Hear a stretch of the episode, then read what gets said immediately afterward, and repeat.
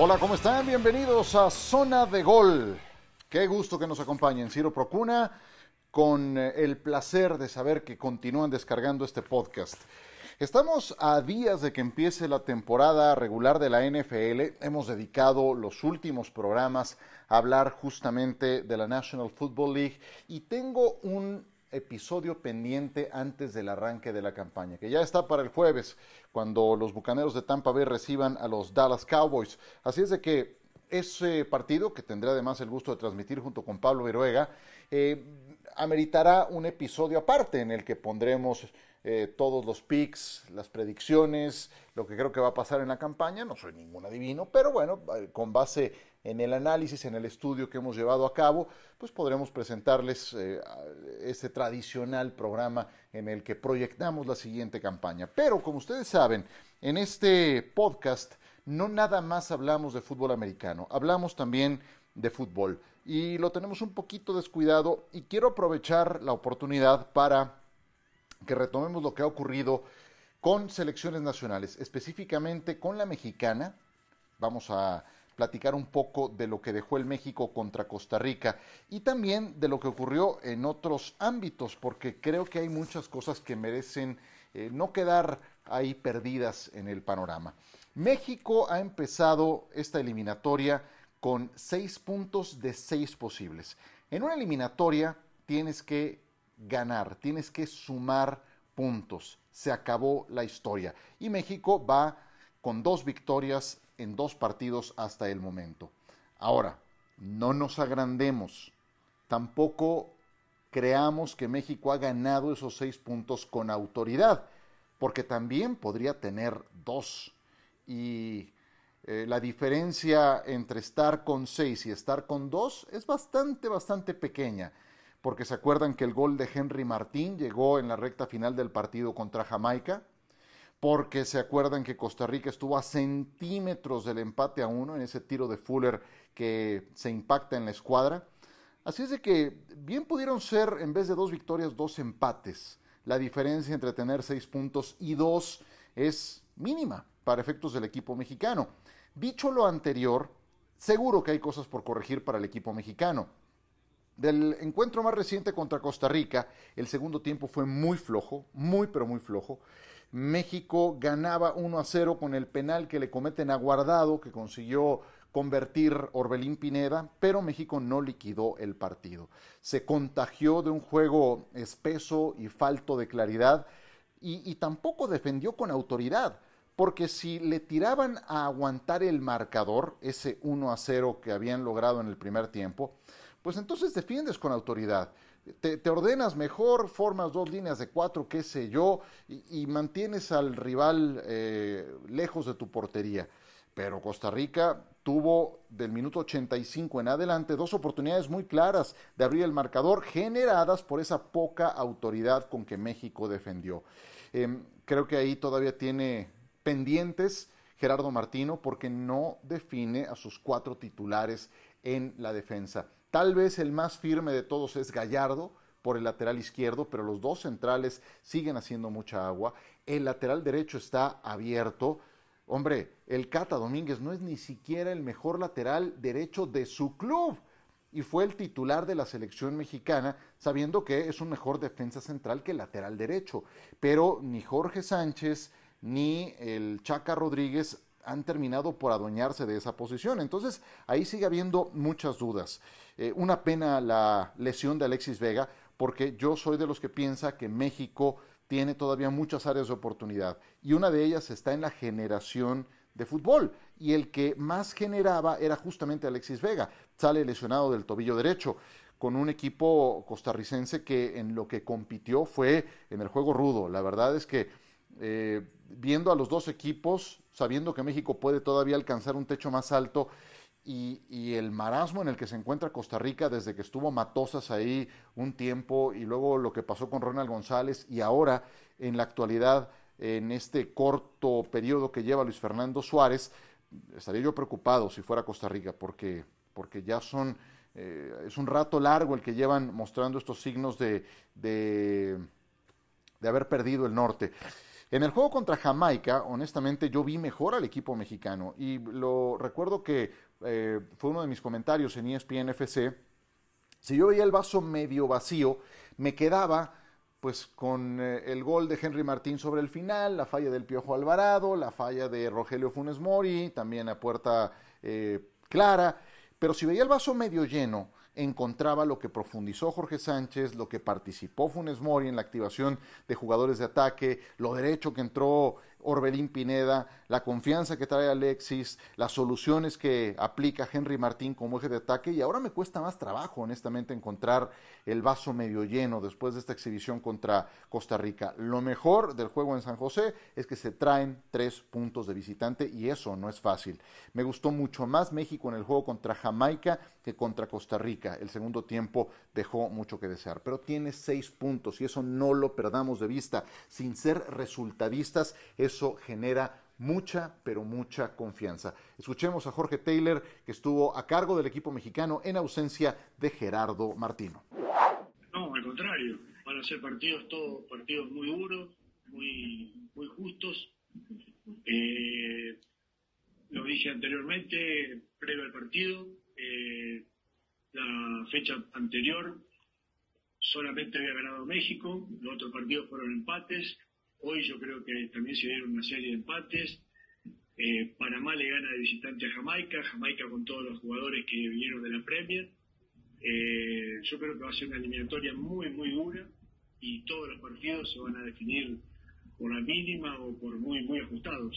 Es una eliminatoria que va a ser muy, muy difícil, eh, muy difícil y se van a, van partidos muy, duros. No se equivoca el señor Taylor en el sentido de que será una eliminatoria muy brava para el equipo mexicano. Eso lo veo eh, por, por cómo han dado un paso adelante algunas de las otras selecciones en CONCACAF. México, em, a ver, yo me encuentro y pulsando cómo están las cosas en la actualidad, pues todo el mundo habla de Rogelio Funes Mori y de lo que ha fallado y de si tiene que ir a la banca o no. Yo, a ver, en principio sí tengo que decir algo muy claro. Yo no estoy de acuerdo con que se le trate distinto, ni para bien ni para mal. Hay que quitarle la etiqueta de naturalizado. Hay que tratarlo como uno más de los futbolistas de la selección mexicana.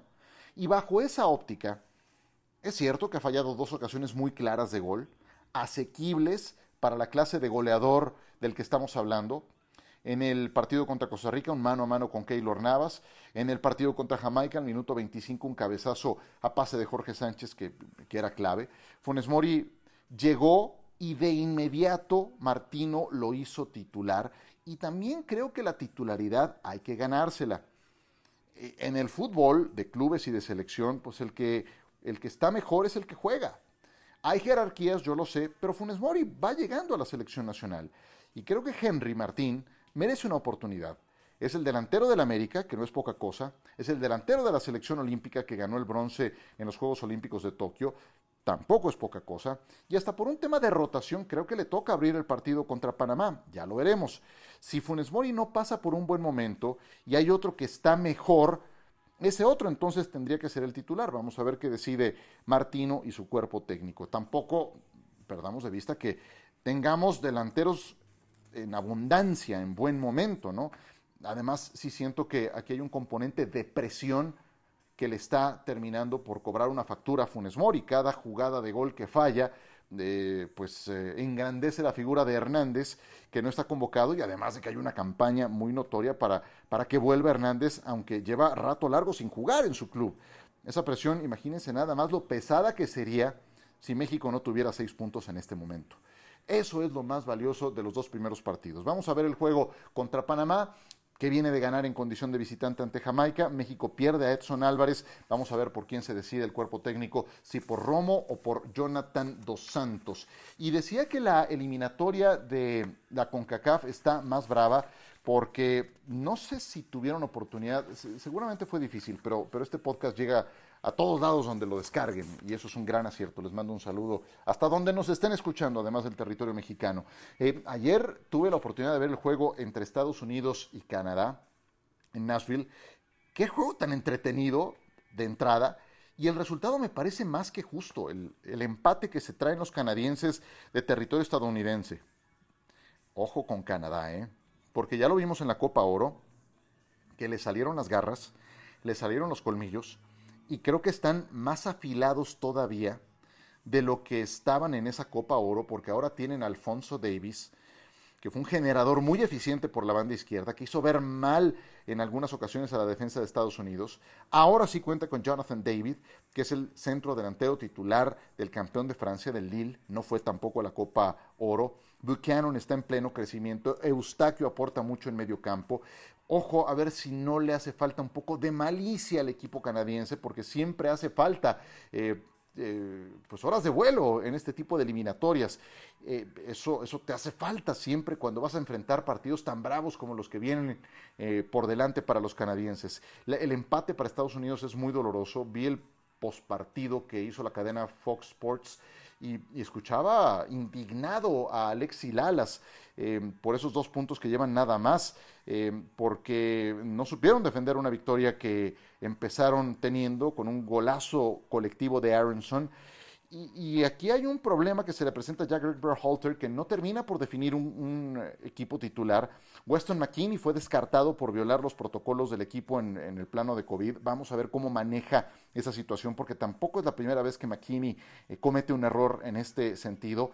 Y se supone que esta es una generación nueva, talentosa, joven, distinta a la anterior que se perdió el Mundial y ahora enfrentan su primera gran adversidad. Muy bueno lo que hicieron en el verano, derrotando dos veces a México, pero dos puntos en la tabla tienen muy incómodos a muchos con su visita a San Pedro Sula que está en puerta. Los hondureños empataron en El Salvador y Panamá, como decíamos, se trajo la victoria de Jamaica. Así ha empezado la eliminatoria, vienen más juegos para esta mitad de semana. Por lo pronto es lo que nos dejan los primeros 180 minutos de los ocho equipos de CONCACAF que están buscando los tres boletos y medio para ir a la Copa del Mundo. Tras la pausa, analizamos el esperpento mundial, como titula el diario El País, que fue el Argentina, o más bien el Brasil contra Argentina en Sao Paulo.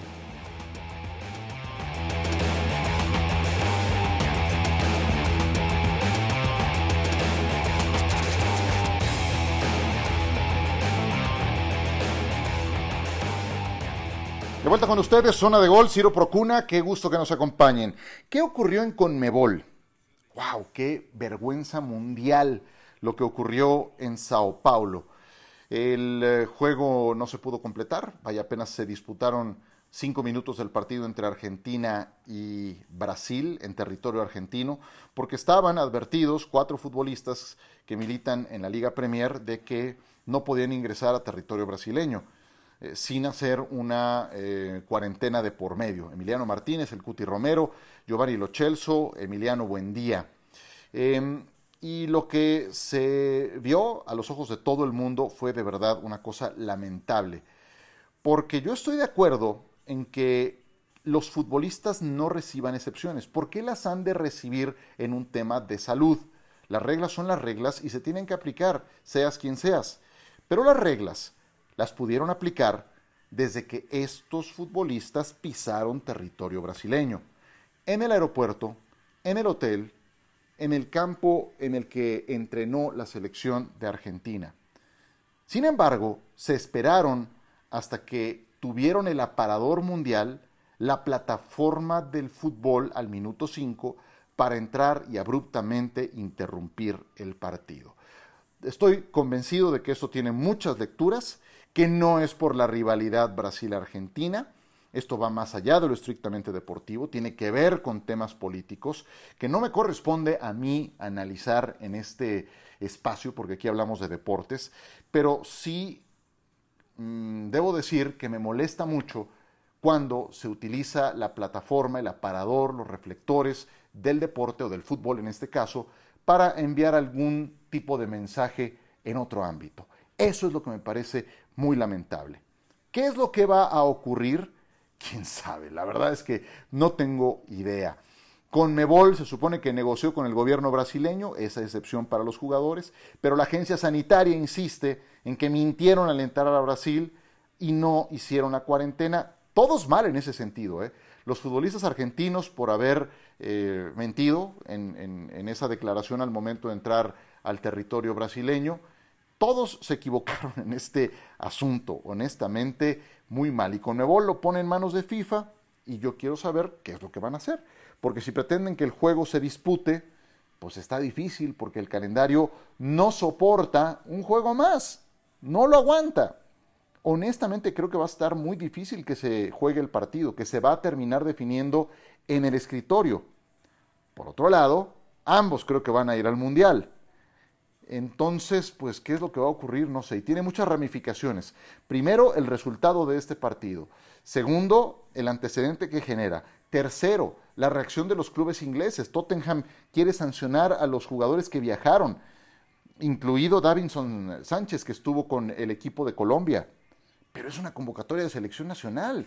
Se supone que por estatutos de FIFA no puede, tienes que ceder a los jugadores. Entonces, está muy enredado todo esto. Pero lo que me parece más lamentable de todo esto es que se haya utilizado de esta manera la plataforma del fútbol para mandar algún mensaje que seguramente impacta a otros ámbitos que no me corresponde, subrayo, aquí analizar. Mientras tanto, en Europa, en Europa yo les diría que lo más importante que vi eh, son varias cosas. ¿eh? los tres goles que anota Gareth Bale, este jugador galés tiene un talento desbordante, de verdad envidiable. Lo tocaron con la varita mágica. Es el típico jugador que tiene todas las cualidades, pero que simplemente no le ha interesado potenciarlo para ser uno de los mejores del mundo. Lo tiene todo. Sin embargo, eh, pues en su club sabemos lo que ha sido, ¿no? Y en las tres primeras exhibiciones que ha tenido con el Real Madrid no ha sido deslumbrante, pero con su selección como que se activa más. Vamos a ver si, si ahora es el momento. Pero yo creo que nos vamos a cansar de esperar a Gareth Bale. Italia impone récord de invictos. Aquí la figura del partido contra Suiza es Jan Sommer, que le paró un penal a Jorginho en el 0 a 0 que terminaron firmando estos dos equipos. Pero lo más destacado es que Italia obtiene un récord de 36 juegos consecutivos sin perder, no caen desde el 10 de septiembre del 2018 en un juego de la Nations League ante la selección de Portugal. Ahí están los campeones de Europa para quien le eh, necesite algo de ellos. ¿no? Italia creo que está empezando a, echar falta de gol, pero bueno, espero que no tengan problema para ir a la Copa del Mundo. Romero Lukaku está encendido, marcó su gol 67 en 100 partidos con la selección de Bélgica, volvió a anotar Hazard, otro que es uno cuando está en su selección y es otro cuando está en su club, es increíble. Y España golea, y aquí me detengo brevemente para una breve consideración. Em, ganan con amplitud, jugando como locales, al conjunto de Georgia, goles de Gallá, de Soler, Ferrani de Sarabia, Em, de lo futbolístico que me parece destacable, eh, el gran juego que da Gallá por la banda izquierda, Marcos Llorente que regresa a la posición en la que se siente mejor y en la que ha firmado su mejor temporada sin duda y que él mismo ah, acepta que es donde mejor juega. Y en lo extradeportivo creo que hay, hay varias cosas que comentar.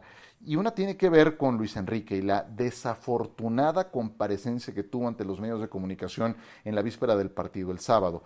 Luis Enrique es el típico personaje, en este caso entrenador, que necesita la confrontación, necesita tener un enemigo y normalmente lo encuentra en los medios de comunicación. Se le indigestan de una manera eh, patética. Puede ser un crack como entrenador, no lo dudo, me parece de hecho un buen entrenador si nada más analizamos esa parte, pero la otra, que también la tienes que saber llevar, si eres entrenador profesional o si eres seleccionador nacional, además en un puesto tan pesado como el de España, eh, tienes que ser muy cuidadoso, tienes que saberlo llevar mejor. Él tiene que estar peleado. Y está en las antípodas, hoy decía en ESPN FC, de lo que era Vicente del Bosque, que era, además de buen entrenador, en principio un conciliador, un experto en ponerle paños fríos a la situación. Bueno, esto es todo lo contrario. Y les digo una cosa, no va a cambiar. A esas alturas no va a cambiar. Y eso le va a hacer que el camino sea más complicado. A lo mejor se envalentonó porque sabía que el juego era ganable contra Georgia. Creo que a Luis Enrique le convenía ofrecer una disculpa el sábado, que tomó la palabra de nueva cuenta de manera obligatoria, por haber respondido un insulto de un aficionado en la tribuna al final del partido contra Suecia en condición de visitante. Él pudo haber dicho una provocación, cometió un error, se acabó, punto, y ya, y a lo que sigue. Sin embargo, no lo hizo abrió más líneas, más frentes de, confrontación, de diferencia con los medios de comunicación que son su punching bag favorito. ¿Cuántos entrenadores hemos conocido en selección nacional que hacen exactamente lo mismo?